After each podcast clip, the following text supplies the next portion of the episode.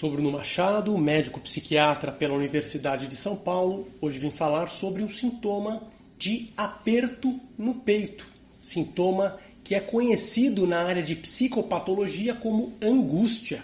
Angústia não é sinônimo de ansiedade, não é sinônimo de medo, são sintomas distintos, inclusive possuindo áreas de ativação cerebrais distintas. Quando falamos desse sintoma de aperto no peito, claro, não podemos deixar de descartar os quadros orgânicos. Quando se imagina que uma pessoa tem um aperto no peito, logo se lembra dos quadros de infarto, infarto agudo do miocárdio, quadros em que muitas vezes está de maneira mandatória indicado o eletrocardiograma, a ida ao pronto-socorro em algumas circunstâncias, mas por vezes eh, este procedimento se revela muito mais uma precaução e o quadro é descartado e o paciente é encaminhado para o médico psiquiatra para que seja feita a condução clínica. E claro é, que existe sim, muitas vezes, sintomas como o pânico, que leva a taquicardia, sensação de falta de ar, mas a angústia é um sintoma distinto, é um sintoma que vem sendo muitas vezes erroneamente confundido, mas é importante chamar atenção para uma abordagem diferenciada em relação a este sintoma.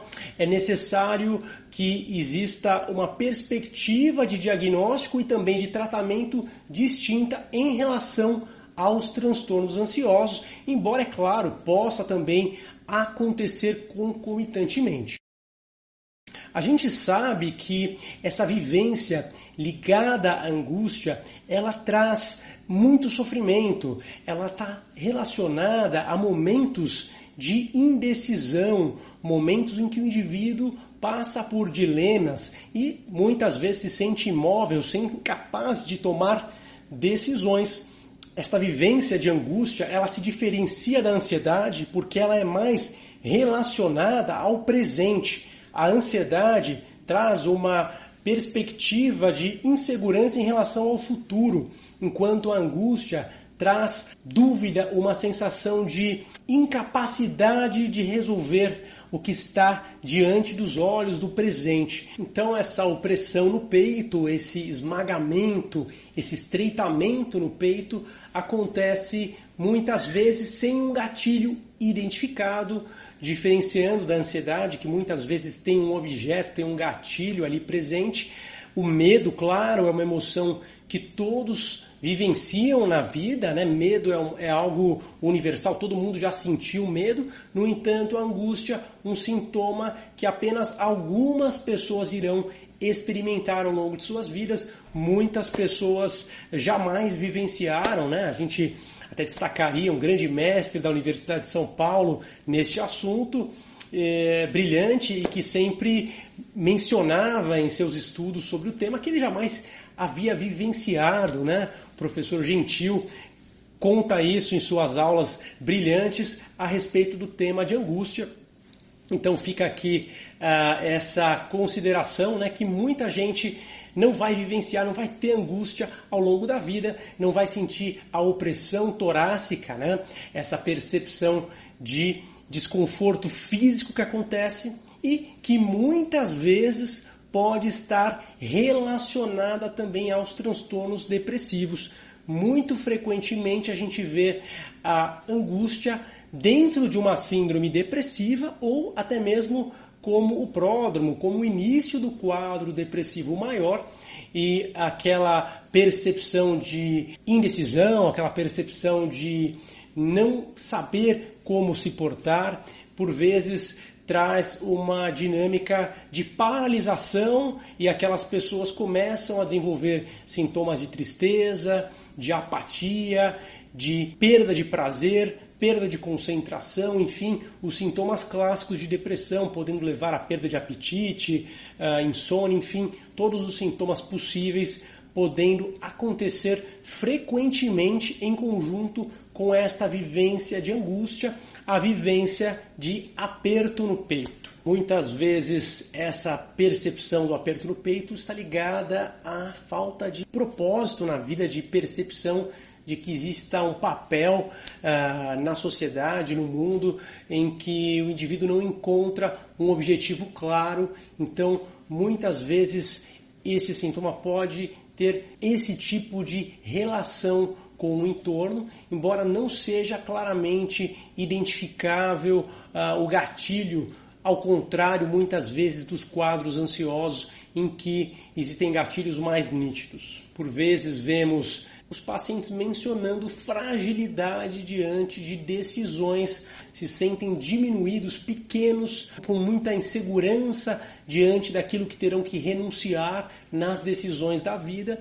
Então é interessante notar essa correlação entre sintoma físico do aperto e a dinâmica mental do indivíduo, o lado mais subjetivo que vem presente também nos quadros que conhecemos com o nome de angústia. Também é interessante observar que a área cerebral processa tais eventos também é uma área específica.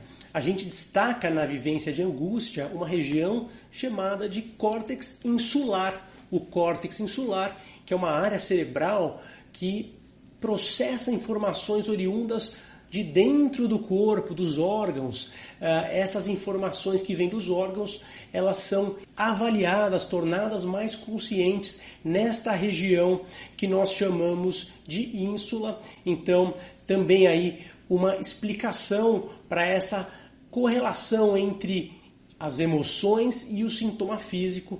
Sobre o tratamento desta condição, eu daria destaque para os antidepressivos de potência elevada, por exemplo, antidepressivos duais, antidepressivos tricíclicos. Na experiência clínica, a gente vê uma boa resposta com estas medicações de elevada potência antidepressiva, permitindo aí uma recuperação bastante interessante dos sintomas de angústia, até porque existe essa íntima relação entre angústia e depressão. Então, antidepressivos tricíclicos e outros antidepressivos de potência elevada são interessantes. Mas, claro, não podemos também esquecer da abordagem psicológica, muito embora não exista a possibilidade muitas vezes de identificar gatilhos, é perfeitamente possível que o indivíduo perceba a sua evolução ao enfrentar as situações, ao modificar a sua ação, a tomada de decisão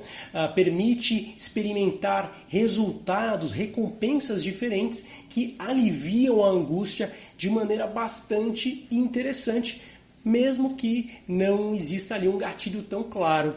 E eu gosto também de destacar o papel da atenção plena, para que a gente aprenda a observar com maior distanciamento a angústia e reduzir a intensidade afetiva que existe naquele sintoma, né? o que a gente chama de sofrimento secundário, que é exatamente aquela percepção que amplifica o sofrimento então, a atenção plena, eu destaco aqui uh, o método eMind, né, o aplicativo eMind, do qual eu sou autor. Então, dentro desta abordagem, a gente usa bastante a atenção plena como uma ferramenta bastante interessante para que o indivíduo tome contato com esta sensação, reduzindo assim o impacto que ela provoca uh, em seu emocional e levando a uma redução efetiva do sintoma, muitas vezes permitindo a quebra de um ciclo vicioso que se forma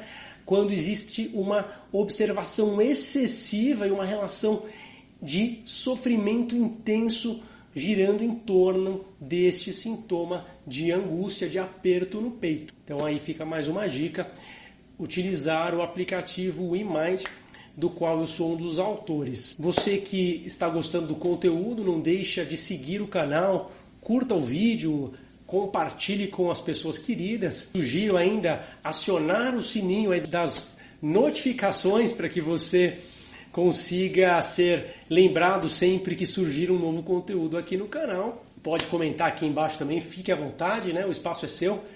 Temas, sugestões sempre são muito bem-vindos. E a gente se vê no próximo. Um abraço. Tchau, tchau.